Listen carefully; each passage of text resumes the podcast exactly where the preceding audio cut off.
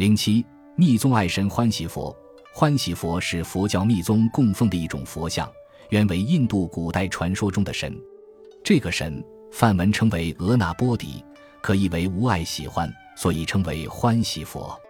欢喜佛是藏传佛教密宗的本尊神，是佛教中的御天爱神，在喇嘛寺里几乎都供奉此种佛像。欢喜佛的造型十分奇特，极富想象。大体分为两类，一类是单体的，一类是双体的。这些佛像奇形怪状，其含义不得所解。有的多个脑袋，有的多只手臂，有的腰间挂人头，有的脚下踩男女，有的双抱交媾，有的单身裸立。相貌丑陋者有之，模样俊俏者有之。但欢喜佛最常见的形象是男女裸体相抱交媾。在历来宣传戒淫欲的佛教的寺院里，居然堂而皇之地供奉着此种神像，让人们顶礼膜拜，这不是有伤风化吗？其实，佛教密宗的这些神像的崇拜是和印度教有着千丝万缕的关联的。佛教和印度教在形成过程中本来就存在很大差异。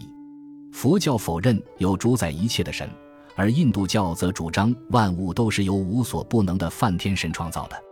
佛教主张中道，反对偏激，而印度教的不同派别，有的主张自我折磨，有的主张放纵声色。但是，不可否认的是，佛教为了延续自己的发展，也相应的吸收了印度教的一些内涵，演变为密宗。佛教艺术吸收了印度教艺术的一些特色，丰富了佛教艺术。在佛像艺术上，佛教引进了护法神。出现了多头多臂的菩萨像、愤怒凶恶的神佛像，还有男女双修的暴露形象。欢喜佛，无论是单体的还是双体的，都是裸体的，一丝不挂，一尘不染，象征脱离生垢界，脱离尘垢凡界。双体相抱，男性代表方法方便，女性代表智慧，即所谓方法与智慧相结合的意思。男女相合为一完人，圆满具足。修正所得就是欢喜，就是快乐，但这个欢喜和快乐是信念的象征，而不是男女的淫乐。欢喜佛的来历有个神话传说，《四部毗那耶加法》上说，观世音菩萨悲悯天下众生，运用慈善法力，将自己变化成女人毗那耶加的模样，来到欢喜王的驻地。欢喜王看见毗那耶加生的美丽，都起淫心。想要拥抱对方，遭到拒绝，于是只得以礼相待。这时，女子娓娓说道：“我虽是女子，但很早就笃信佛教，并得到袈裟衣钵。